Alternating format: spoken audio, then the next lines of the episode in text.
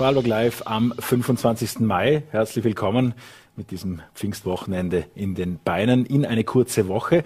Die Koalitionspartner ÖVP und Grüne haben sich ja an diesem Wochenende geradezu überboten, wann es die nächsten Öffnungsschritte geben soll. Entsprechend hoch ist die Erwartungshaltung. Und schon diese Woche am Freitag soll es dazu noch mehr Klarheit geben, denn dann verhandeln die Landeshauptleute erneut mit der Bundesregierung. Schon heute ist Landeshauptmann Markus Wallner bei uns zu Gast bei Vorarlberg Live und wir werden uns die neuesten Schritte dort geben lassen. Die Öffnungen beschäftigen natürlich auch die Vorarlberger Touristiker, auch jene, die uns auf andere Inseln befördern, aber auch jene, die eben hier in Vorarlberg darauf und daran arbeiten, dass dieser Sommer eine möglichst gute Saison in den Bergen wird. Dazu freue ich mich sehr, dass der Lecher Tourismusdirektor Hermann Fercher uns später zugeschaltet ist. Und den Anfang, den macht Michael Nachbauer, Geschäftsführer, Eigentümer von Highlife Reisen. Einen schönen guten Abend. Guten Abend, Carol. Als stellvertretender Sprecher der Vorarlberger Reisebüros ganz offen am Anfang die Frage, wie geht es den Vorarlberger Reisebüros derzeit? Ich glaube, ich darf wirklich stellvertretend für die ganze Branche sagen, seit zwei Wochen geht es uns sehr gut. Weil genau vor zwei, Wochen hat so richtig, hat es wirklich eingeschlagen und äh, wir Reisebüros werden derzeit wirklich jeden Tag von vielen Buchungen nicht überflutet, aber man merkt einfach, es geht aufwärts und es geht in die richtige Richtung und die Leute, die buchen genau jetzt ihren Sommerurlaub. Darüber wollen wir gleich sprechen. Die bisherige Wahrheit der Vorarlberger Reisebüros sah eben so aus, dass es geschlossene äh, Geschäfte waren. Es auch in den Einkaufszentren und auch an anderen, auch bei euch in Götzis, ein, ein Sparbetrieb sozusagen. Wie war es jetzt nach einem Jahr, die ganzen Mitarbeiter aus der Kurzarbeit wieder zu willkommen zu heißen? Ja, es war schon sehr deprimierend anzuschauen, am Morgen ins Büro zu kommen und die ganzen zwölf Arbeitsplätze waren verwaist und zwischendurch waren dann wieder drei, vier Mitarbeiter da. Ein Teil der Mitarbeiter war ja im Homeoffice tätig und so weiter. Und es hat sich jetzt schon sehr lange hingezogen, muss man sagen. Also jetzt ist es gerade noch knapp genug, damit wir ein Sommergeschäft machen können. Wäre die Öffnung zwei Monate später gekommen, wären die wichtigen Reisemonate Juli, August schon wieder hinfällig gewesen. Aber jetzt sind wir frohen Mutes, dass es, dass es wirklich noch was aus dem Sommer wird. Und das Schwierigste in der Krise war tatsächlich, das Personal bei Laune zu halten. Also mittlerweile haben wir ja nach der Übernahme von Nachbauerreisen insgesamt 30 Mitarbeiter. Und wir können mit Stolz sagen, wir sind jetzt 32 Personen. Also wir haben die letzten zwei Wochen sogar noch zwei Mitarbeiter eingestellt und sind somit wirklich gut über die Krise gekommen und sind parat, wenn es jetzt wieder losgeht. Und haben sogar äh, heute verkündet, dass wir die Kurzarbeit beenden und in einer Woche wieder zu regulären Öffnungszeiten für die Kunden da sind. Die 14,5 Millionen Umsatz, die Highlife Reisen 2019, also vor der Krise, äh, veröffentlicht hat und äh, dann wahrscheinlich auch äh, gemacht hat. Ähm, wie viel waren es im vergangenen Jahr? Wir haben 6000 Personen storniert von Mitte März bis Ende Dezember. Das heißt, es war alles schon angerichtet. Es waren sieben, acht Millionen Euro, die einfach wieder rückgängig gemacht werden mussten. Das tat natürlich sehr weh. Das hat unsere Mitarbeiter wirklich sehr gefordert, weil mit jedem Kunde mussten Gespräche geführt worden, werden. Die Reisen wurden teilweise zwei, dreimal angefasst, wurden umgebucht auf September, wurden dann wieder umgebucht auf Mai und mussten erst kürzlich jetzt wieder auf September 2021 umgebucht werden. Und äh, man muss wirklich im Team hohen, hohen Zoll äh, respektieren und man muss auch sagen, den Kunden, die hatten so viel Verständnis, aber das hat halt auch damit zu tun, weil wir mit den Kunden dem regionalen Kontakt sind und sie auch tatsächlich wissen, dass sie mit uns einen regionalen Ansprechpartner haben und uns auch vertrauen. Sie haben vorher angesprochen, Sie haben die Krise genutzt, um einen früheren Mitbewerber zu übernehmen, Nachbarreisen in Feldkirch. Und das ist ja, was man äh, Bürger in diesem Land nicht immer mitbekommt, was sind die Umsätze, die da tatsächlich dahinter stehen. Ein Reisebüro, das leicht größer als Ihr eigenes Unternehmen war, mit knapp 18 Millionen Umsatz. Welche Erwartungen haben Sie jetzt an diese Fusion geknüpft und äh, was bringt Ihnen das für Vorteile am Vorarlberger Markt? Ja, es handelt sich bei Nachbaureisen um den Betrieb meines Onkels, Emil. Und wir waren wir waren ja eigentlich immer in guten Kontakt, aber nicht so intensivem Kontakt. Vor allem geschäftlich haben wir eine Partnerschaft gepflegt Nachbaureisen hat bei uns Sardinien gebucht, Kroatien und so weiter, mit dem Flügen ab Altenrhein. Aber eine nähere Zusammenarbeit war eigentlich kein Thema. Und wir haben immer mit Respekt auf das Lebenswert von meinem Onkel geschaut. Ich meine, 18 Millionen Umsatz mit 10 Mitarbeitern, es liegt total und Geschäftsführer bis ins höchste Alter? Ja, der Geschäftsführer ist jetzt 83 und genau vor einem Jahr oder sagen wir mal im April, mitten im Lockdown, hat mich äh, mein Onkel kontaktiert und gefragt, ob ich mir das vorstellen könnte, Nachbaureisen zu führen und zu übernehmen im Eigentum. Und da habe ich, habe ich eigentlich, ich, ich weiß noch jetzt den Moment, ich, ich bin nach Hause und habe zu meiner Frau gesagt, du kannst dir nicht vorstellen, was mir gerade passiert ist. Und das war eigentlich äh, das Positive an, an ganz Corona, dass wir hier so zu einer Vergrößerung gekommen sind, wie wir uns das vorher vielleicht gar nicht vorgestellt hätten. Bei Highlife waren es 13.000, bisschen mehr als 13.000 Reisende vor der Krise, die man innerhalb eines Jahres äh, an ihren Urlaubsort befördert hat. In den allermeisten Fällen passiert das bei Ihnen ja mit äh, den selbst gebuchten Flügen ab Altenrhein, die dann das berühmte Sardinien nach Mallorca, Korsika oder eben auf äh, Ibiza, denke ich auch, sind die Hauptdestinationen. Äh, was bucht Herr und Frau Vorarlberger jetzt gerade? Da haben wir Glück, dass wir genau diese Reiseziele jetzt zum richtigen Zeitpunkt haben. Also all diese Reiseziele außer Kroatien sind jetzt in dieser neuen Einreiseverordnung als bereisbar äh, betitelt. Und äh, das ist auch genau äh, die Reichweite oder die Distanz, die der Vorarlberger in diesem Jahr fliegen möchte. Also er möchte Urlaub am Meer. Die Fernreisen scheiden derzeit aus, weil einfach äh, die, die, die Restriktionen noch zu groß sind und sehr viele Länder noch geschlossen sind. Und äh, der kleine Abflughafen Altenrhein kommt uns halt jetzt sehr entgegen, genau in dieser Zeit. Es wird immer nur eine Maschine gleichzeitig abgefertigt. Es entstehen keine Menschenschlangen oder keine Staus. Und äh, bei Nachbauerreisen sind wir ja sehr flexibel. Also werden in einem Jahr Fernreisen nachgefragt, dann, dann, dann richtet man sich hier auf diesen Bedarf ein. Aber dieses Jahr sind es ganz klar Reiseziele ums Mittelmeer, die sehr gefragt sind. Und von der Unterkunftart, der Zeitlang haben ja auch Kreuzfahrten eine sehr große Rolle gespielt. Dann waren es auch wieder die Möglichkeit, äh, gerade während der Pandemie mit etwas mehr Raum irgendwo zu sein. Ist da immer noch eine Zurückhaltung bei Hotels zu spüren oder ist das mit den Sicherheitsvorkehrungen eigentlich eine Sache von gestern? Doch, ich habe das Gefühl, die Kunden greifen ein bisschen in die Geldtasche, um sich mehr Luft zu äh, erbuchen oder zu kaufen. Also es werden tatsächlich eher kleinere Hotels gebucht, äh, nicht die großen Bettenburgen, äh, wo ich sehr viel Platz am Strand oder an der Poolanlage habe. Und sogar die Kreuzfahrten erleben jetzt wieder ein Comeback. Äh, noch finden diese Reisen in dieser sicheren Bubble statt, also auf manchen Kreuzfahrtschiffen äh, finden derzeit keine Landgänge statt. Das sind dann sozusagen blaue Reisen, wo der Kunde sieben Tage lang auf einem AIDA-Kreuzfahrtschiff zum Beispiel sich verwöhnen lässt. Dann gibt es wieder Reedereien, die bieten ausschließlich Landgänge an, die organisiert sind. Also man darf das Schiff nur verlassen, wenn man an diesen organisierten Landgängen teilnimmt. Und das Ganze wird sich aber hoffentlich in den nächsten Wochen, Monaten wieder normalisieren, so dass auch äh, alle Ausflüge auf eigene Faust dann wieder äh, unternommen werden können ein, wenn der Urlaubsdrang von Herr und Frau Vorarlberger besonders groß sind, dann bucht man sich auch gerne eine schnelle Busreise. Man ist ja schnell über den Bernardino irgendwo in südlicheren Gefilden. Wie glauben Sie, dass es in diesem Segment in den kommenden Wochen und Monaten sich entwickelt? Ich glaube, dass die Busreisen ein kleines Revival erleben dürfen. Gerade weil, weil von dem Vorarlberger Busunternehmen äh, sorgfältig ausgesuchte Reiserouten angeboten werden weil alle Maßnahmen äh, penibel eingehalten werden von den Busunternehmern. Wobei es schon eine große Herausforderung ist, derzeit den, den Maßnahmen hier gerecht zu werden. Also wir sprechen hier über eine verringerte Kapazität, äh, Sitzplatzkapazität, über Mindestabstände im Bus, über Schnelltests bei Ankunft und dann auch wieder bei der Rückfahrt und so weiter. Aber man kann sich sicher sein, wenn man bei einem regionalen Reiseunternehmen bucht, dass man Busfahrten dieses Jahr mit gutem Gewissen machen kann. Und es zeigt auch schon die Nachfrage. Allerdings eher so für die Sommermonate. Also jetzt äh, für, für, für den Mai und Juni eher weniger. Wir haben jetzt persönlich schon Anfragen für die Monate Juli und später bekommen.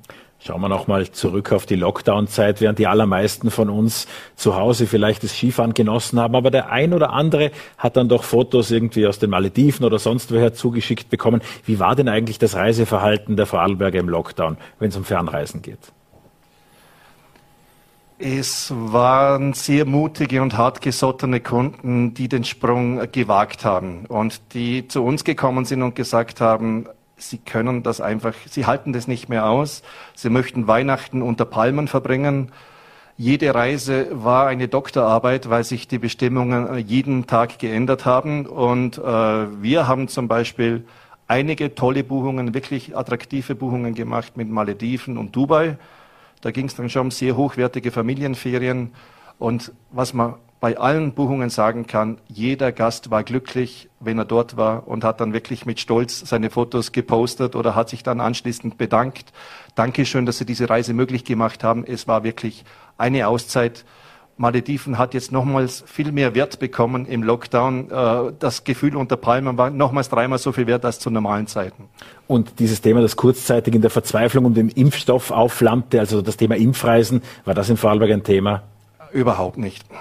Ähm, jetzt fliegen Sie, wie Sie angesprochen haben, mit Peoples, chartern die Flüge und eben an die angesprochenen Reiseziele. Alles klein, fein, übersichtlich, aber eben auch das Risiko, so einen Flieger voll zu bekommen. Wie ist die Buchungsquote jetzt eigentlich? Nehmen an, man fliegt da ein bis zweimal wöchentlich dann an die unterschiedlichen Destinationen. Wie viel Platz ist noch? Muss man schnell buchen? So, also wir mussten die Maiflüge stornieren. Wir haben dann im Juni geschaut, können wir jetzt fliegen, können wir nicht fliegen haben uns dann entschlossen, dass wir am 12. Juni unsere Sardinienflüge starten, nach Olbia in Nordsardinien und nach Cagliari in Südsardinien. Und wir haben circa halbvolle Flieger. Äh, jeden Tag kommen nochmals Buchungen dazu. Es geht ein bisschen schneller als wie in normalen Zeiten im Mai oder Juni, aber noch ist Platz. Und bei Mallorca haben wir uns als ersten Flug den Montag, den 28.06. ausgesucht, nun mit Ibiza zusammen. Hier haben wir auch noch Platz und bei Kroatien arbeiten wir derzeit mal mit dem Termin 3. Juli, warten aber darauf, dass in den nächsten Tagen hoffentlich äh, Kroatien eingestuft wird als, als, als wie Frankreich oder Italien oder Spanien wurde auch angesprochen, das halbe Jahr ist ja praktisch schon rum, gerade der richtige Zeitpunkt, um den Sommer noch irgendwie äh, mitzunehmen, last minute sozusagen fast. Ähm, was ist die Erwartungshaltung insgesamt gemessen am Vorkrisenniveau an dieses Jahr? Was ist an Umsatz möglich? Was, was sind die Erwartungen? Ja, noch zum, äh, zum Information. Wir brauchen circa sechs bis acht Wochen Vorlaufzeit, um jetzt solche Flieger zu füllen, denke ich. Also äh, darum ist es jetzt auch Ende Juni geworden, bis wir die Mallorca-Flieger äh, aufgelegt haben. Äh, ich, ich persönlich hoffe noch auf ein starkes Spätsommergeschäft, also dass wir wirklich noch im September und in der ersten Oktoberhälfte Folieflieger äh, buchen können. Und somit wäre vielleicht ein Ergebnis von 50, 60 Prozent von 2019 noch möglich. Die Konsumentenschützer der Arbeiterkammer sagen momentan Vorsicht bei Buchungen und zwar insofern, äh, dass es doch durch unvorhersehbare Ereignisse unterschiedliche Vor- und Nachteile bei Pauschalreisen, bei Direktbuchungen geben kann. Wie beraten Sie Ihre Kunden da derzeit? Wir bieten unseren Kunden die Sorglosaktion. Das heißt, bis 30 Tage vor Abreise kann für Highlife-Produkte, die wir mit unseren Flügen nach Baltenrhein durchführen, die Reise kostenlos storniert werden, ohne Angabe von Gründen. Aber vor allem bieten wir den Gästen die regionale Sicherheit, äh, die Sicherheit eines regionalen Reiseveranstalters. Ich sage nur als Beispiel, letzten Oktober hat, das, hat die Schweiz äh, äh, Sardinien auf die Quarantäneliste gesetzt. Da wir auf unseren Fliegern 70 Prozent Schweizer haben, äh, mussten wir innerhalb eines Tages äh, die Flüge stornieren und sogar die vor Ort in Sardinien befindlichen Passagiere mit einer Sondermaschine zurückholen. Und diese Sicherheit kann halt einfach nur ein Pauschalreiseveranstalter äh, erbringen, der auch auf die regionalen äh, Bege Begebenheiten Rücksicht nimmt. Und äh, soll, soll, jetzt Vorarlberg, äh, soll jetzt eine Quarantäne für Vorarlberger Gäste auferlegt werden, würden wir natürlich diese Maschine absagen und den Gast nicht zwingen zu fliegen. Und diese Sicherheit äh, ist wirklich bei uns hervorzuheben. Das sind alles Dinge, die sich niemand für diesen Sommer wünscht. Möglichst ein unbelasteter, schöner Sommer soll das werden. Und ich höre durchaus Zuversicht äh, aus Ihren Worten heraus. Vielen Dank für den Besuch bei Vorarlberg Live. Vielen Dank für die Einladung. Gerne. Bei uns geht's weiter mit all jenen, die die Gäste nach Vorarlberg bringen wollen. Nämlich den Touristikern, die den ganzen Winter über darben und warten mussten. Ich freue mich sehr, dass uns vom Arlberg zugeschaltet ist Hermann Fercher, der Tourismusdirektor, CEO des äh, Tourismusverbandes in Lech und Zürs. Einen schönen guten Abend. Guten Abend. Freut mich, dass ich eingeladen wurde. Danke. Ja, gern. Und das mit der Schaltung auch gern. Üblicherweise schalten wir immer dann zu, wenn die Straße gesperrt ist. Aber ich hoffe, dass zwischenzeitlich auch die nach Wart geöffnet ist, lieber Hermann Fercher. Na, momentan ist Gott sei Dank alles offen, ja. Aber äh, Schnee hat es trotzdem fast so kalt, wie es auch hier im Tal ist. Äh, die Winterverhältnisse dürften ja gar nicht so schlecht sein. Ja, ich sage mal so, wer, wer jetzt noch äh, gerne mit den Turnschienen unterwegs ist, findet sicherlich äh, ein paar schöne Flecke noch. Ähm, allerdings, äh, es geht dann jetzt immer, das wissen wir auch aus der Vergangenheit, es geht dann schon ganz schnell und, und das Frühjahr ist offensichtlich schon vor der Haustür. Jetzt wird auch Transparenz bei Ihnen groß geschrieben. Auf den Webseiten sind die Gästestatistiken im Länderschlüsselverlauf herunterzuladen. Und in einem üblichen Jahr würden wir an dieser Stelle sagen, ob es 11 Prozent mehr als im Vorjahr waren oder ob es erfreuliche oder nicht erfreuliche, in welchen Segmenten man dazu gewinnen konnte. Wenn man sich diese einmalige Gästestatistik, die Lech in dieser Art und Weise noch nie gesehen hat, ansieht, dann gibt es eine bemerkenswerte Zahl, nämlich dass der Rückgang der Nächtigungen bei minus 98,6 Prozent liegt. Ähm, vor diesem Hintergrund, was war denn das überhaupt für ein Winter mit den 1793 Gästen, die trotzdem da waren? Also ich denke, dass es den äh, Wirten äh, gleich gegangen ist wie mir und meinen Leuten in der Lechtsfürstourismus. Äh, ein Winter, der kein Winter ist, ein Winter, der wunderschön war, was äh, äh, die Sonnentage, den Schnee äh, und die Landschaft betroffen hat, aber leider eben ohne Gäste. Und das war schon für uns alle ein sehr ähm, eigenartiges Gefühl, äh, sehr befremdlich. Ähm, man hat äh, auf der einen Seite irgendwie das Gefühl gehabt, jetzt muss jeden Moment irgendwo ein, ein Strom an Gästen kommen. Auf der anderen Seite äh, war es aber ganz klar, es kommt niemand außer den Einheimischen und, äh, und ein paar Tagesgästen, die halt zum Skifahren gekommen sind. Ähm, und äh, natürlich, es gab auch ein bisschen Takeaway-Geschäft und es war, wie soll man sagen, man hat, jeder hat das Beste aus der Situation gemacht, aber es war sicherlich etwas, was sich keiner wünscht, dass wir es nochmal in dieser Art und Weise erleben müssen. Mit ein bisschen Kaiserschmarrn auf der Monanfloh äh, rettet man keine Wintersaison, auch wenn das natürlich äußerst charmante Erlebnisse vor allem für die Einheimischen waren. Jetzt lebt Lech äh, natürlich vom internationalen Tourismus. Das größte Gästesegment äh, sind unsere deutschen Nachbarn, gefolgt von den Schweizern, aber auch über 2000 Amerikaner, die normalerweise in Lech und Zürs nächtigen. Ähm, wie sind denn die Hoffnungen, dass diese internationale Reisebereitschaft auch wieder einsetzt? Also die Signale aus den Überseemärkten sind eindeutig positiv. Äh, es ist äh, zwar natürlich jetzt momentan, äh, wie schon mein Vorredner gesagt hat, die Restriktionen gerade beim Überseereisen oder bei den Überseereisen sind noch derzeit sehr hoch und sehr groß.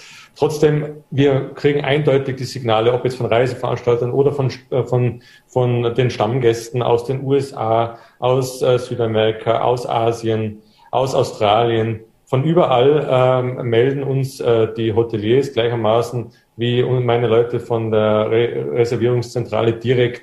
Es gibt die Nachfrage, es ist ein gro eine große Sehnsucht, wieder einen Wintersporturlaub zu machen.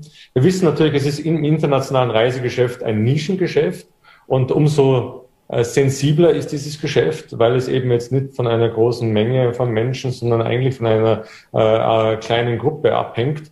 Aber wir sind wirklich sehr, nicht zweckoptimistisch, sondern wirklich optimistisch, äh, dass der kommende Winter äh, uns wieder zumindest in den Ansätzen zurück auf die Spur bringt.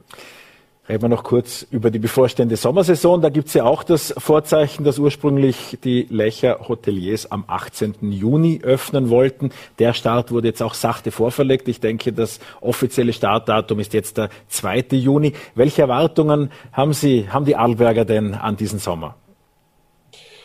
Ja, das ist ganz äh, ähm, eigenartig äh, im Verhältnis zum Vorsommer. Da waren wir irgendwie äh, etwas skeptischer. Jetzt sind wir etwas optimistischer, weil wir auch viel dazugelernt haben und weil die Nachfrage sehr groß ist und sehr hoch ist. Es ist ja auch so, ja, äh, zum Beispiel äh, in Zugertal äh, oder in Zug, die Rote Wand hat ja zum Beispiel bereits aufgesperrt äh, zu Pfingsten und hat sofort viele Gäste gehabt. Äh, die Nachfrage ab dem 2. Juni ist wirklich äh, äh, sehr groß und wie schon die erwähnte Monenflug ganz Oberlech bis äh, äh, ins äh, Dorf hinunter. Äh, alles, äh, alle äh, Betriebe, die am 2. Juni aufsperren, äh, sind auf jeden Fall ähm, ja, äh, von einem, einem, sehr großen Optimismus geprägt, weil viele Gäste äh, ganz konkret anfragen, äh, äh weil sie auch bereit sind, äh, auch sogar, dass, äh, wenn überhaupt, dann geht in Österreich äh, der Urlaub und Vorarlberg allen voran, weil die haben ja schon gezeigt, dass sie es auch unter strengen Corona-Auflagen können. Ähm, wie groß ist der Anteil jener Hoteliers, die vielleicht das diesen Sommer gleich bleiben lassen und gar nicht aufsperren? Also derzeit äh, habe ich eher das umgekehrte Thema, dass äh, einige Winterbetriebe die bislang eigentlich immer nur im Winter offen gehabt haben, jetzt im Sommer auch aufsperren. Und also von denen, die, die üblicherweise im Sommer aufsperren, sperrt überhaupt, lässt überhaupt niemand zu, weil wir werden aus vollen Kanonen schießen können, äh, was das Angebot betrifft. Wir werden äh, vom, das volle Konzertprogramm sogar ein bisschen mehr und Größen äh, einiges äh, im Sommer auf uns äh, äh, erfreulicherweise zukommen für die Gäste. Es wird äh, ein, ein Lechcut-Programm in einer äh, ausgebauten Form geben, Autokino. Also wir, wir sind wir setzen voll und ganz auf den kommenden Sommer und glauben fest daran, dass das ein, ein guter wird. Kürzlich mit einem Chefredakteur aus der Steiermark, einem Kollegen gesprochen, der berichtete, dass in der Südsteiermark bis September gar kein Zimmer mehr zu bekommen ist, weil ausgebucht sei. Wie weit ist man davon am Arlberg entfernt? Also die, wie gesagt, die Buchungslage wird eine sehr kurzfristige bei uns werden. Wir werden sicherlich vor allem aus dem Nahbereich äh, die, die Gäste lukrieren, wenngleich also auch schon die englischen und Benelux Gäste äh, äh, angefragt haben, auch aus Skandinavien, aber vor allem natürlich aus Deutschland kommen derzeit die großen Anfragen. Und ich würde sagen, wir haben eine sehr gute Anfrage- und Buchungssituation, aber man bekommt auf jeden Fall noch Zimmer. Jetzt gab es in dieser Pandemie natürlich auch äh, verschiedene Signale, vor allem am Anfang. Äh, ich denke jetzt hier an den Tourismusort Ischgl, der nicht weit äh, von uns allen entfernt ist. Für Sie als sehr erfahrenen Markenmanager auch in diesem internationalen Tourismusgeschäft, ich wurde auch das ganze Jahr über äh, auf Ischgl angesprochen von ausländischen Freunden. Wie viel bleibt denn von dieser ursprünglichen Hotspot Ischgl-Schmach hängen? Ich glaube, dass das ähm, halb so heiß gegessen wird, äh, wie es gekocht wurde. Also die äh, Ischgler haben natürlich äh, zu, zu kämpfen äh, und zu kämpfen gehabt äh, mit den äh, Negativschlagzeilen. Trotzdem, also wir sind in einer Welt äh, des medialen Vergessens und äh, ich bin der festen Überzeugung, dass wenn äh, wieder Routine in das ganze Geschäft kommt, wenn sich äh, äh, alle wieder beweisen können und zeigen können, dass sie einen guten und äh, schönen Tourismus machen können, dann wird äh, davon, so ist meine persönliche Meinung, nicht allzu viel hängen bleiben. Was hängen bleiben wird, ist, dass man grundsätzlich als Gast verstärkt auf die Suche nach Orten geht, wo es besonders sicher ist, wo, wo, wo eine besonders äh, gesunde äh, vorhanden ist. Äh, all diese Aspekte werden verstärkt gefragt äh, sein. Und authentischer Tourismus ist schon in der Vergangenheit äh, en vogue gewesen, aber gerade das Thema Sicherheit und Gesundheit wird, wird verstärkt gefragt sein. Und da, glaube ich, werden die, die Gästeanfragen besonders hinzielen. Aber sie werden sich nicht an alten äh, Negativschlagzeilen aufhängen. Das glaube ich. Wie lange wird es denn noch dauern, bis der Lechtourismus ein neues, schmuckes Büro in diesem neuen Lecherhaus, über das die halbe Welt redet, bekommt? Also ich muss wirklich hier bei dieser Gelegenheit einfach ein klares Statement abgeben. Ich freue mich sehr auf dieses neue Dorfzentrum. Es wird äh, uns helfen, äh, äh, in einer professionellen Art und Weise unsere Veranstaltungen äh, durchführen zu können. Es wird uns helfen, motivierte Mitarbeiter in ordentlichen Büros unterzubringen. Es wird uns helfen, die Musikschule und äh, die Trachtenkapelle äh, Lech ordentlich unterzubringen. Und es wird ein, ein tolles Zentrum werden, sowohl für die Gäste als auch für die Einheimischen. Ähm, dazu stehe ich und, das, und ich bin da, sage ich aus, wirklich aus voller Überzeugung, dass das ein ganz tolles Projekt ist. Ähm, ich freue mich sehr auf diese neuen Büros, weil sie äh, auch irgendwo äh, zum Ausdruck bringen werden, nämlich es wird die Landschaft mit eingebunden in das Ganze, es wird äh, eine moderne Architektur mit den klassischen Elementen verbunden. Also ich bin äh, wirklich richtig zuversichtlich und äh, äh, freue mich. Also das ist eine, ein, ein, ein tolles Projekt für, für Lech, das uns voranbringen wird. Die Frage war ja auch, bis wann Sie daran glauben, dass Sie dort einziehen können. Gibt es da einen Zeitrahmen? Also ich könnte mir ganz gut vorstellen, dass wir im, äh, ähm, im Ende 2023 beziehungsweise Anfang 2024, äh, äh, das wird ein bisschen von dem Bauverlauf jetzt abhängen. Wir haben ja doch ein, ein wenig noch äh, uns Zeit genommen, das eine und andere zu überdenken und zu durchdenken. Das war auch gut so, dass man das sich die Zeit genommen hat. Und jetzt äh, ähm, gehen wir es an. Und wie gesagt, Ende 23, Anfang 24 kann ich mir das ganz gut vorstellen. Und dann noch eine kurzfristigere Frage zum Abschluss. Die Sommersaison scheint äh, im guten Anlaufen zu sein. Gibt es Signale der Politik, die sich die Touristiker Marlberg noch erwarten oder ist man momentan vollauf zufrieden? Entschuldigung, die Frage habe ich jetzt nicht, äh, nicht ganz verstanden. Wünsche, Wünsche an die Politik. Es war ja doch ein langes Zittern um Einreiseregelungen, was die Deutschen können, was nicht geht. Äh, wie, wo kann die Politik noch helfen? Gerade im Hinblick darauf, dass unser nächster Studiogast der Landeshauptmann ist. Ja, äh, ich weiß ja, dass der äh, Herr Landeshauptmann äh, die Teststationen ein wenig zurückfährt, wenngleich, also speziell, wenn ich jetzt nur wirklich nur aus Lecher und Arlberg Sicht, sprechen darf, es wäre uns ein großes Anliegen, dass wir ähm, eine Unterstützung noch weiterhin bekommen in Bezug auf Testen für Gäste, die nach Hause fahren müssen, speziell am Wochenende. Also da sind wir zwar, wir sind beim Organisieren, aber eben ohne Unterstützung des Landes.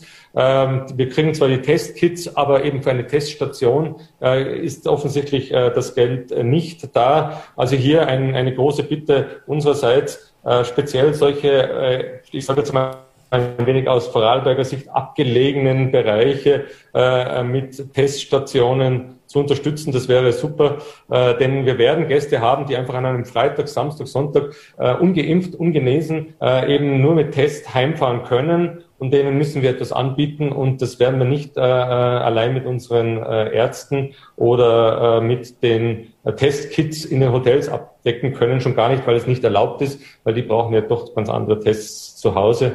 Ja, das wäre eigentlich mein ganz aktueller Wunsch.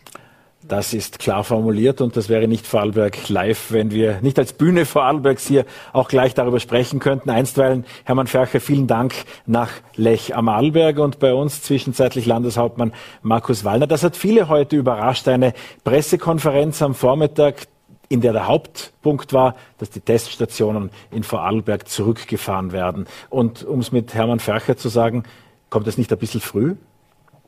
Äh, zuerst vielen Dank für die Einleitung, äh, für die Einladung, muss ich dazu sagen. Äh, natürlich kann ich das auch aufklären. Äh, wir haben heute am Vormittag darüber informiert, dass wir in einem, in einem Sechs-Phasen-Plan, also sehr überlegt und auch eigentlich langsam, ähm, die Teststationen etwas reduzieren können. Wobei da jetzt unterschiedliche Dinge dazu zu sagen sind. Das erste ist, dass wir ja davon ausgehen müssen, ausgehen können, was ja eigentlich gut ist, dass wir ja eine hohe Zahl von Geimpften haben im Lande. Äh, das ist etwas, was ja wöchentlich ansteigt. Eine hohe Zahl von Genesenen mittlerweile auch schon haben und die ja jetzt mit der sogenannten 3G-Regel eigentlich keine Tests mehr benötigen. Das heißt, ein großer Teil wird sich automatisch sozusagen nach unten senken und regulieren, dadurch, dass eben auch viele geimpft sind.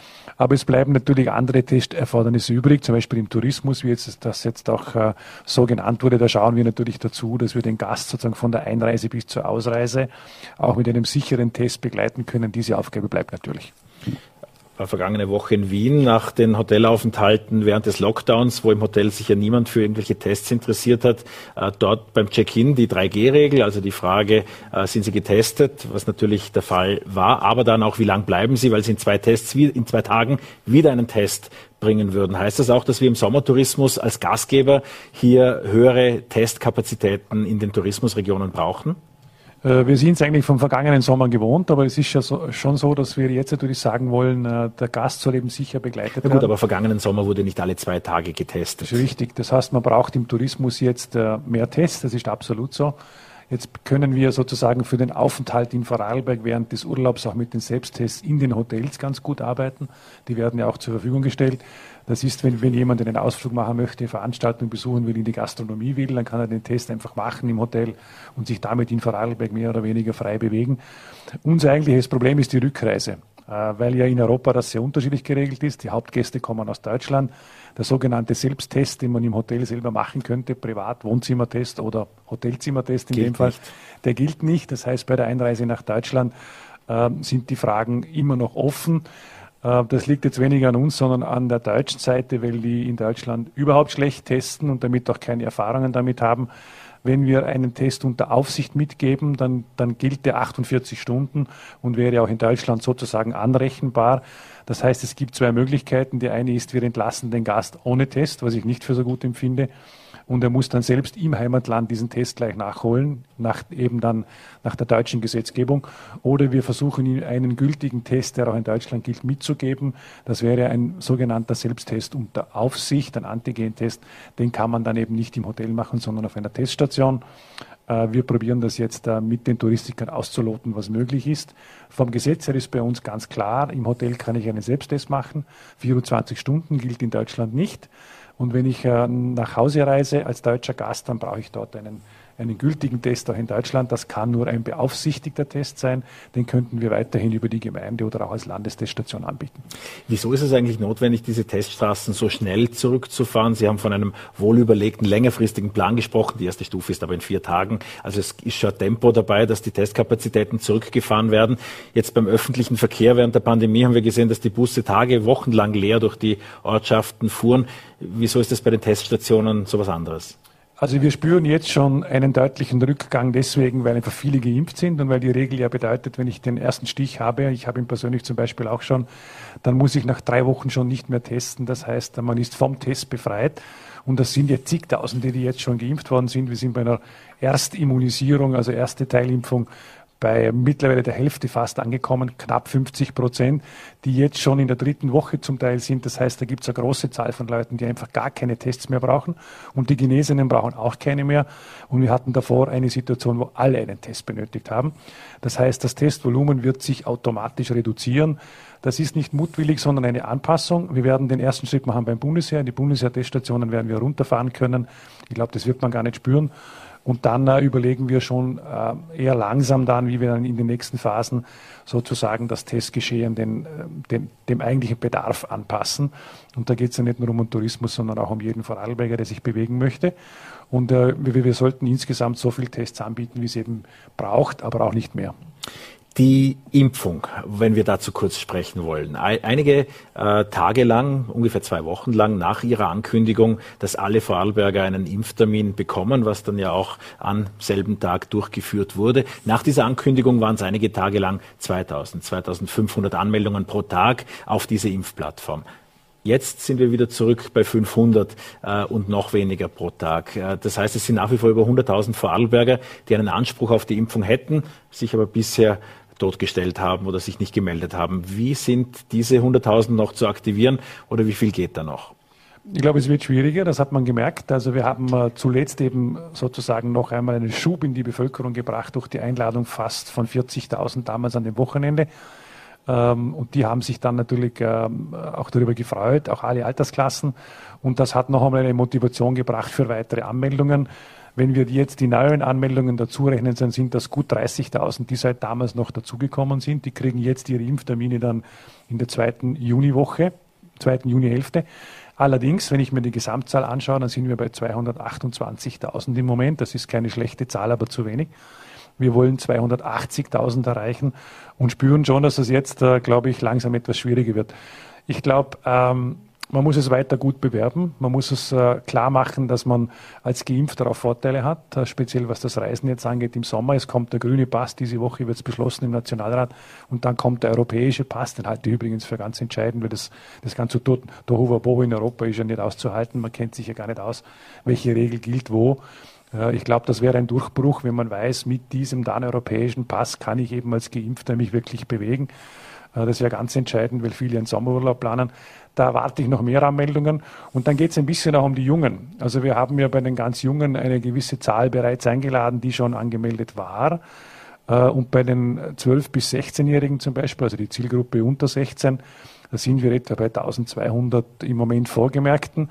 Das äh, ist auch nicht so schlecht, aber äh, da ist ein Potenzial von 16.000 da, prinzipiell in der Bevölkerung, wenn ich mir die vier Alterskategorien durchrechne, ungefähr 4.000 pro Jahrgang dann ist da natürlich noch deutlich mehr rauszuholen. Wenn jetzt der Impfstoff kommt für die 12- bis 16-Jährigen, die Entscheidung wird die Woche erwartet von der europäischen Behörde, dann auch von Österreich, dann wäre für mich klar, dass man auch in dieser Zielgruppe natürlich auch noch äh, mehr Werbung machen muss, an die Schulen kommen muss und sagen muss, äh, auch die ganz Jungen, die Jungen sind jetzt zur Impfung eingeladen. Ich glaube, das wollen auch viele, weil sie sich frei bewegen wollen und vielleicht auch ein bisschen reisen oder mitreisen wollen mit den Eltern und Familien.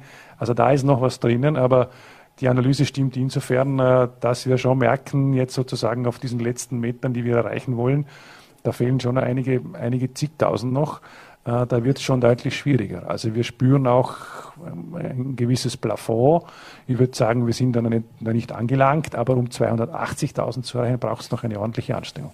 In, aus Israel gab es ja auch die Nachrichten, dass man sich beim Ikea impfen lassen kann. Was heißt das für Vorarlberg? Sofort Impfstation im Messepark oder was, was wird da noch aus der Schublade gezogen? Also wir sind schon am Überlegen, wie wir da äh, weiterarbeiten können. Es gibt international, vor allem bei den Jüngeren, gibt es interessante Beispiele, würde ich einmal sagen. Jetzt sind wir schon am Überlegen, was das für Vorarlberg auch bedeuten kann.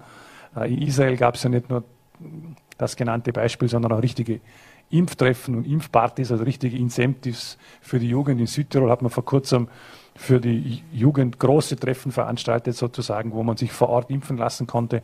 Das sind schon Dinge, die wir uns jetzt einmal eigentlich genau anschauen werden, ob wir da noch spezielle, spezielle Incentives, spezielle Dinge noch benötigen werden.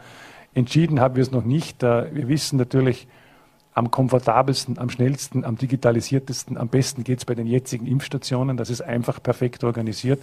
Und da wollen wir natürlich nach wie vor möglichst viele über diese Stationen auch erreichen. Eine zweite Möglichkeit wird sein über den Sommer, über die ähm, Hausärzte. Es sind nicht wenige Personen, die mir auch sagen, es ist ihnen lieber, wenn sie das beim Hausarzt machen können. Da besteht eine gewisse Vertrauensbasis auch und die warten auch darauf, dass das möglich wird. Äh, auch das hat man gesehen in anderen Ländern. Wenn der Hausarzt impfen darf oder impfen kann in der eigenen Praxis, dann gibt es noch einmal Personenkreise, die man damit erreichen kann, direkt vor Ort, sehr ortsnah, sehr bürgernah und einfach Personen, die sagen, ich verlasse mich einfach auf meinen Hausarzt. Das muss man ja auch verstehen, das kann man nachvollziehen. Auch da ist noch was drinnen. Also die Potenziale sind noch lange nicht erschöpft, aber äh, ich habe immer noch das Ziel zu sagen, wir sollten 280.000 erreichen. Die Experten sagen uns, bei dieser Größenordnung gilt das Gesundheitssystem, auch das Pflegesystem eigentlich als geschützt. Wenn wir über 300.000 kommen würden, dann könnte man vielleicht sagen, wir sind die Pandemie wirklich los. Da bin ich jetzt vorsichtig, weil wir keine Insel sind und auch immer was hereinkommen, hereingetragen werden kann. Aber der Wert von 280.000 wäre für Vorarlberg schon wichtig und er wäre auch ähm, sehr beruhigend, weil wir dann wissen, dass wir einfach äh, besonders intensiv geschützt sind. Und Zum Vergleich dazu 320.000 320.000 Vorarlberger könnten sich Stand heute, wären impfberechtigt, wie das im Das hängt vor allem heißt. an der Frage, äh, wie geht es bei den Kindern weiter? Und das ist natürlich auch sehr sensibel. Wenn man sich selber für eine Impfung entscheiden kann, ist das noch einmal was anderes, wie wenn man das beim eigenen Kind zu entscheiden hat. Wenn man über eine andere Person eben auch entscheidet. Und bei Kindern ist man, glaube ich, einfach sehr nah dran und überlegt sich das noch dreimal. Äh, da sind die Eltern auch vorsichtiger, da braucht es viel Aufklärung, da braucht es die Hausärzte, die Kinderärzte dazu. Ich gehe davon aus, dass der Kinderimpfstoff bald kommt und dass die Gruppe 12 bis 16 diese Woche eigentlich schon kommt. Und dann wird sich da schon noch, noch was bewegen, auch in die Höhe. Und auch bei den anderen Altersgruppen sind wir noch nicht am Limit angelangt. Eine Bevölkerungsgruppe, die sich nicht nach dem Alter definiert, sondern der Abstammung. Äh, die Migranten äh, sind ja auch äh, ins Visier von Aktionen geraten, aber ganz positiv formuliert. Da gab es in Hart Schwerpunktaktionen vor einer Moschee, auch Anmeldungen zur Impfung, die möglich waren. Hat das mittlerweile in anderen Orten auch Niederschlag gefunden? Gibt es da zwischenzeitlich mehr Beispiele? Ich finde schon, schon, ja. Wir sind da vielleicht auch spät genug dran gegangen. Ich meine jetzt im Nachhinein betrachtet, wäre der ein oder andere sanfte Druck auch früher notwendig gewesen. Aber wie gesagt, es hat erste Gemeinden gegeben, äh, in Hard, in Lustenau, in Bregenz, in Dornbirn, in meiner Heimatgemeinde, wo man sich ganz konkret die Frage gestellt hat, wie erreichen wir Migranten noch besser, als wir es vielleicht davor erreicht haben, sowohl beim Testen als auch beim Impfen. Da machen wir im Moment eigentlich große Fortschritte. Der Kollege Gantner hat auch eine Runde gemacht mit der verschiedenen Vertretern aus den Vereinen heraus auch dort klar kommuniziert, dass wir uns auch erwarten, dass da mitgemacht wird. Und da war die Bereitschaft eigentlich sehr hoch. Und wir wissen, dort ist vieles in Vereinen organisiert.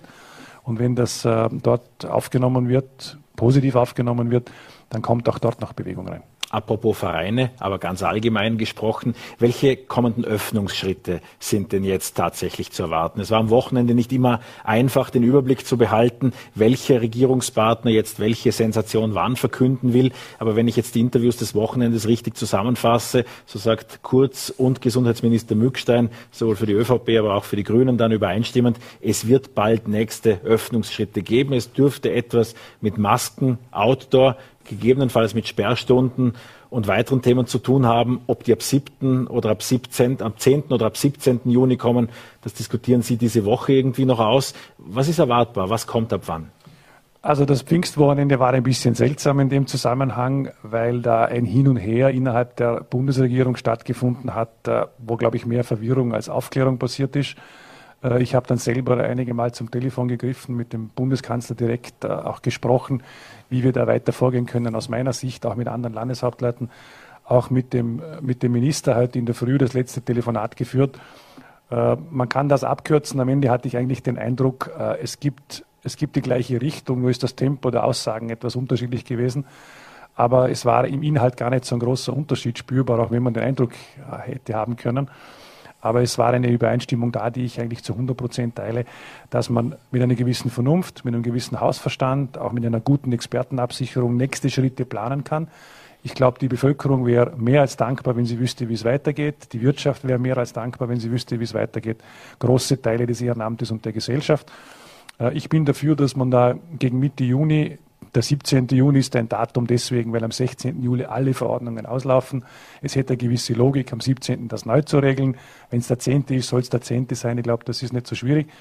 Wichtig ist, dass was passiert und dass man es gut überlegt macht und nicht, und, und nicht Hals über Kopf, sondern eben mit Verstand löst. Wir haben ja die letzten Wochen eigentlich sogar bei steigenden Zahlen und beim Heranrücken der Mutation auch gesehen, dass man schon kontrollierte Öffnungen machen kann, aber dass das eben auch genau gemacht werden muss, genau beobachtet werden muss, dass man einschreiten muss, wenn es irgendwo nicht so gut läuft und dass man den Verstand dabei einsetzen muss und äh, nicht einfach planlos öffnet, sondern eben mit Plan öffnet. Und das kann man machen. Wir haben es die letzten Wochen ja auch bewiesen, dass das geht mit wesentlich schwierigeren Voraussetzungen wie jetzt, weil jetzt, glaube ich, geht es schon einfacher, weil die Tendenz stimmt. Es geht in die richtige Richtung. Ich glaube, man muss über die Maske reden, Outdoor. In einem ersten Schritt glaube ich, man könnte die Maske Outdoor, glaube ich, weglassen im Prinzip. Äh, ich glaube, man kann über. Das hieße dann, um konkret bei dem Beispiel jetzt zu bleiben, nur für eine Sekunde, äh, und Sie dürften dann gleich weiter ausführen. Ihre Forderung war ja auch Festspiele, das haben Sie auch an dieser Stelle schon gesagt, und Festspiele, richtige Festspiele, das heißt nicht halbe Kapazität auf der Seebühne, sondern 7000. 7000 Menschen ohne, See, ohne Maske dicht an dicht auf der Seebühne, das könnte der Sommer 2021 bringen. Ich würde das nicht ausschließen, weil ja die 3G-Regel gilt. Äh, das muss natürlich exakt kontrolliert und eingehalten werden. Es darf nur jemand auf die Seebühne, auch wenn es ein paar tausend sind, die natürlich dort entweder genesen, getestet oder geimpft sind. Das muss ganz klar kontrolliert werden. Wenn das so ist, dann kann man sich fragen, was soll eigentlich passieren? Gar nicht so viel. Äh, es wird eine Reihe von Dingen, die vielleicht rundherum stattfinden, eher eingeschränkt stattfinden müssen. Aber ich kann mir das natürlich vorstellen und ich will auch die Bregenzer Festspiele nicht in eine halbe Saison schicken, sondern in eine ganze Saison. Das ist Aufbruchstimmung in der Kultur, das braucht das Land. Aber Outdoor äh, eine Maske abzuschaffen, wenn gleichzeitig die 3G-Regel eingehalten wird, könnte ein sinnvoller Weg sein. Gut, Exkurs, Maske, Festspiele, was wären weitere Themen? Weil eigentlich muss man ja auch aus Vorarlberger Perspektive sagen, seit der Modellregion, die jetzt Reihe um Bewunderung erntet, seit diesen Erleichterungen der Modellregion allzu viel geändert hat sich für die Vorarlberger in den vergangenen zweieinhalb Monaten dann nicht mehr mit weiteren Öffnungsschritten. Ja, die zwei Stunden mehr im Gasthaus sitzen seit einer Woche, okay, aber es sind jetzt nicht große weitere Erleichterungen dazugekommen. Ja, das ist richtig. Das hat ja auch damit zu tun, dass wir schon steigende Zahlen hatten und zwei, dreimal intensiver eingegriffen haben. Ausreisetestung Leiblachtal, Bregenzer Wald und, und äh, auch Illustenau zum Beispiel mit Zonentests und so weiter. Also so leicht war die Sache ja nicht, wie sie vielleicht aussieht. Äh, das heißt, wir waren vorsichtig, aber haben trotzdem früher geöffnet als andere. Und das war auch richtig so aus meiner Sicht. Jetzt sind ein paar Dinge dazugekommen. Jetzt, glaube ich, geht es darum, dass wenn die Zahlen sinken, man durchaus auch mit Mut vorangehen kann, aber auch mit klaren Regeln. Wirklich neu ist diese 3G-Regel. Die muss natürlich wirklich genau eingehalten werden. Sonst kann man nicht auf Masken verzichten zum Beispiel. Äh, mir ist ein Anliegen das Vereinswesen. Äh, ich habe Kontakt zu Musikanten, die einfach keine Proben durchführen können oder zu den großen Chören im Lande, die auch keine Proben durchführen können, weil die 20 Quadratmeter Regelung immer noch dasteht. Die macht, glaube ich, bei einer 3G-Regel keinen Sinn mehr, weil ich muss eine große Turnhalle irgendwie anmieten oder benutzen, um überhaupt eine Musikprobe durchführen zu können. Und selbst dann geht's nicht, weil die Gruppen sind groß. Das heißt, äh, man, man sollte das ermöglichen. Ich würde diese 20 Quadratmeter Regelung einfach fallen lassen fürs Vereinswesen, aber gleichzeitig sagen, es sind gewisse Abstände einzuhalten und es gilt die 3G-Regel. Ansonsten natürlich nicht. Also unter der Bedingung wäre das aus meiner Sicht äh, eigentlich ganz gut möglich. Dann könnte man auch im Bereich Ehrenamt und Vereine ein bisschen mehr Leben zulassen. Äh, das ist uns Vorarlbergern schon sehr wichtig, dass wir das Vereinswesen jetzt auch vor dem Sommer noch in Gang bringen können. Das gilt auch für Teile des Sports, wo diese 20 Quadratmeter Regelung gilt. Das ändert sich jetzt einfach. Durch die 3G-Regel könnte man darauf, meine ich, verzichten. In der Gastronomie würde ich begrüßen, wenn die Sperrstunde erweitert wird. Wieso nicht? Wenn dort die 3G-Regel gilt, dann wäre auch das denkbar. Äh, ich würde auch darüber diskutieren, das war eigentlich ein Vorschlag des Gesundheitsministers heute früh, zu sagen, äh, können wir mehr als vier Leute an einem Tisch zulassen? Indoor, Outdoor ist es schon möglich bis zu zehn Personen, aber Indoor ist immer noch begrenzt mit vier Personen. Ich glaube, das könnte man schrittweise erhöhen. Er hat sogar vorgeschlagen, die Abstandsregel von zwei Meter auf einen Meter runterzunehmen. Da war ich selber sogar ein bisschen zurückhaltender. Aber letztlich würde ich das auch äh, mittragen, natürlich, wenn es entschieden wird. Also gewisse Erleichterungen für die Gastronomie, die wären auch denkbar, wenn klar ist, dass nur ein Genesener, Getesteter und Geimpfter wirklich ins Lokal darf. Dann können sich auch indoor einige Leute mehr aufhalten, auch mehr am Tisch sein. Ich glaube, das wäre ein Schritt, den man machen könnte.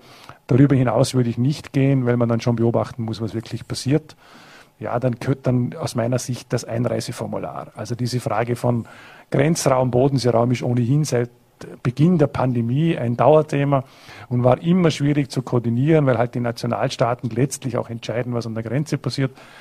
Äh, das Einreiseformular, das wir jetzt haben, würde ich bis auf die Flugreisen eigentlich abschaffen. Da waren sich alle neun Landeshauptleute bei der letzten Konferenz einig. Äh, die Ausnahme war Wien und, und, und, und, und die Flughäfen dazu, also das Einreisen per Flugzeug. Das kann ich verstehen, weil man dort einen gewissen Überblick behalten muss. Aber die Einreiseformulare in Vorarlberg nicht werden notwendig. nicht kontrolliert oder nicht, nicht flächendeckend jedenfalls kontrolliert. Also mir ist noch nie noch einmal eine Kontrolle passiert vor Monaten. Äh, das heißt, das ist Papierkram, den man eigentlich sein lassen könnte. Ja, das hatte zu einer anderen Phase der Pandemie, glaube ich, eine höhere Bedeutung, diese Registrierung bei der Einreise. Mittlerweile, ich beobachte den Bodenseeraum wirklich sehr genau, da ist der Austausch schon intensiver. Und da muss man ja sagen, die Inzidenzen sind ja überall sehr niedrig im Moment. Wir hatten schon einmal so eine Phase, also wenn sich das angleicht im Bodenseeraum, dann gibt es eigentlich keinen Grund, irgendwelche bürokratischen Schikanen aufrechtzuerhalten. Wie gesagt, die Kontrollen halten sich in Grenzen. Ich kann das ja alles elektronisch machen, diese Registrierung. Und ja, ich halte es im Moment eigentlich für überflüssig. Das heißt, äh, wenn man in die Richtung geht, dann bin ich eigentlich für eine Abschaffung dieses Einreiseformulars, Erleichterungen für Vereine, gewisse Lockerungen bei der Maske. Ein Anliegen sind mir die Angestellten. Ich war am Wochenende selber unterwegs im Intersport, Sportgeschäft da sind mehrere äh, Mitarbeiter auf mich zugekommen und haben auch nachdrücklich nachgefragt, wann dürfen wir die FFP2-Maske im Handel ablegen, weil natürlich acht bis neun Stunden am Tag oder so Größenordnung durchgehendes Tragen von FFP2-Maske ist für viele eine Belastung. Äh, ich habe dann dort auch geantwortet, naja, im Handel gibt es keine Zutrittstests im Moment, sie müssen auch geschützt sein, wenn Personen hereinkommen, die einfach wo wir nicht wissen, ob sie getestet, geimpft oder genesen sind, dann ist einfach ein höheres Risiko da. Das heißt, sie müssen sich schützen. Äh, ich glaube, es wäre zu überlegen, dort allenfalls auf den Mund-Nasenschutz zurückzugehen. Eine gänzliche Abschaffung wird nicht so leicht sein, aber gewisse Erleichterungen fürs Personal. Aber das heißt von der Logik her, überall dort, wo zwei mal 3G aufeinandertreffen, dort kann's, äh, kann die Maske fallen, nicht wenn, Masken, wenn nicht getestete, nicht geimpfte, äh, aufgeimpfte Personen treffen. Das würde ich im Moment so sehen. Vielleicht gibt es einen zweiten Schritt, wo man das dann, wenn die Pandemie wirklich deutlich zurückgeht, noch lockerer betrachten kann. Aber überall dort, wo, die, wo diese 2- oder 3G-Regel gilt, und wo sie auch kontrollierbar eingesetzt werden kann, wo es im Zutritt geklärt ist, könnte man eigentlich auf die Maske verzichten. Überall dort, wo das nicht der Fall ist, ist das Risiko natürlich größer, auch für Angestellte. Und äh, die müssen natürlich etwas besser geschützt sein. Aber ich habe schon vernommen, selbst das Umsteigen auf den normalen Mund-Nasenschutz wäre schon eine Erleichterung. Jetzt habe ich auch die Experten auf Bundesebene gebeten, über das Gesundheitsministerium, den Minister heute in der Früh, die Frage noch einmal genauer zu überprüfen, können wir dort nicht ein bisschen lockern? Weil ich verstehe schon über Monate hindurch FFP2 als Pflicht in der Gastronomie und im Handel, das ist für die betroffenen Mitarbeiter schon auch eine Belastung. Und wir sollten auch dort nicht vergessen, dass wir diese Mitarbeiter irgendwann auch äh, rausbringen sollten aus dieser Maskenpflicht. Und da könnte ein erster Zwischenschritt schon sinnvoll sein, auf den Mund-Nasenschutz zu gehen.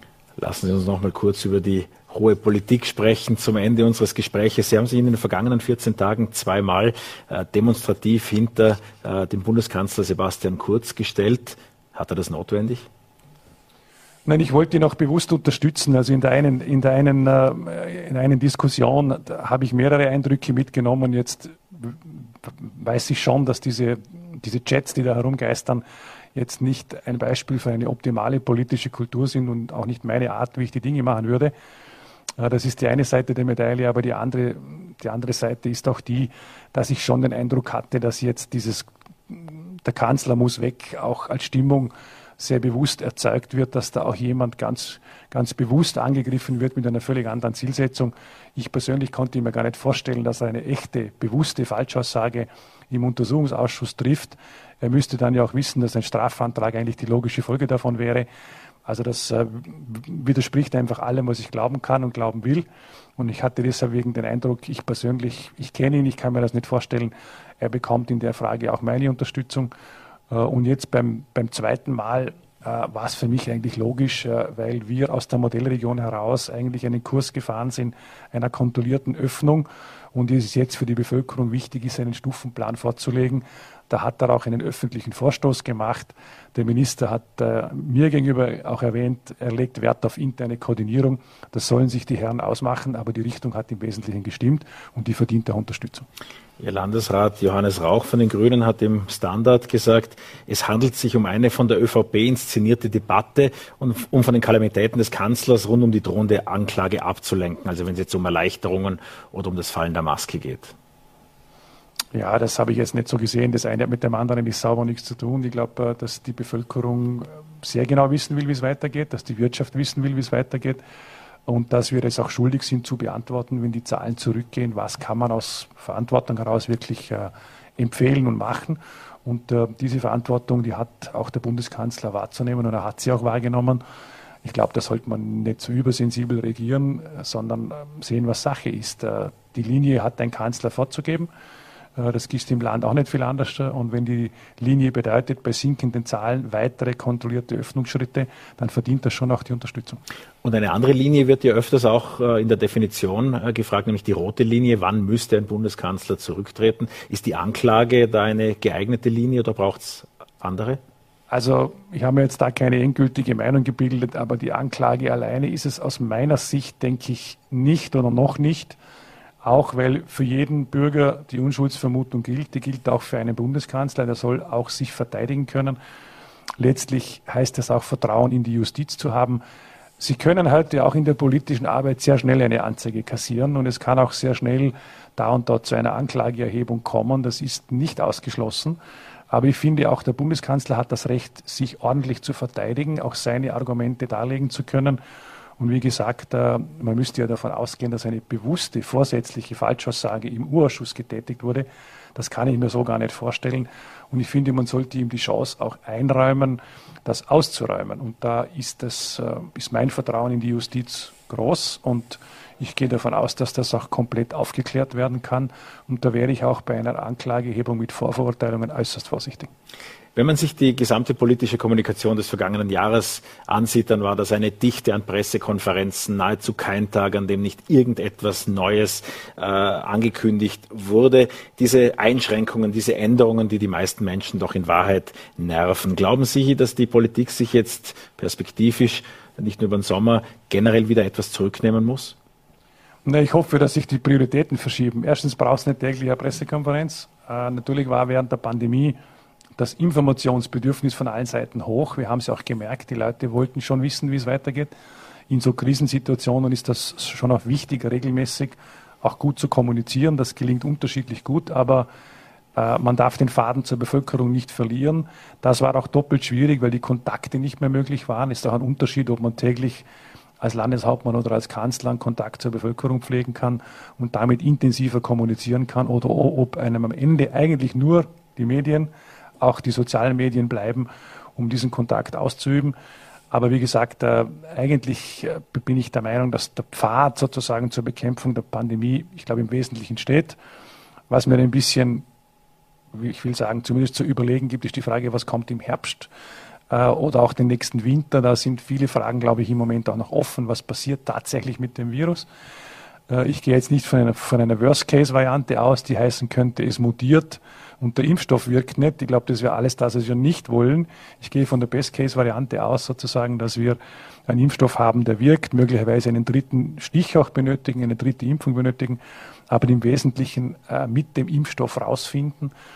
Äh, wir werden uns auf alle Szenarien einstellen und ansonsten wäre es auch gut, wenn man jetzt von der Pandemiebekämpfung wegkommt, wieder etwas und sich auch den Standortherausforderungen auch hier in Vorarlberg wieder widmet, den Wirtschaftsfragen, den Arbeitsplatzfragen, den Bildungsfragen, dem Klimaschutz und so weiter. Und da braucht es nicht, nicht, unbedingt Pressekonferenzen, sondern eigentlich Programme und, äh, und klare Inhalte. Und da kann man schon auch die öffentlichen Auftritte ein bisschen reduzieren. Eine Rückkehr zum ursprünglichen Regierungsprogramm höre ich da heraus. Äh, Landeshauptmann Markus Wallner, vielen Dank für diesen ausführlichen Besuch, für, für die Möglichkeit, da zu vielen Themen den aktuellen Stand abzugreifen. Vielen Dank. Danke für die Einladung. Und das war Vorarlberg live für diesen Dienstagabend. Ich freue mich sehr, wenn Sie morgen wieder dabei sind. Verlässlich 17 Uhr hier auf Vollert, Ländle TV und VNRT.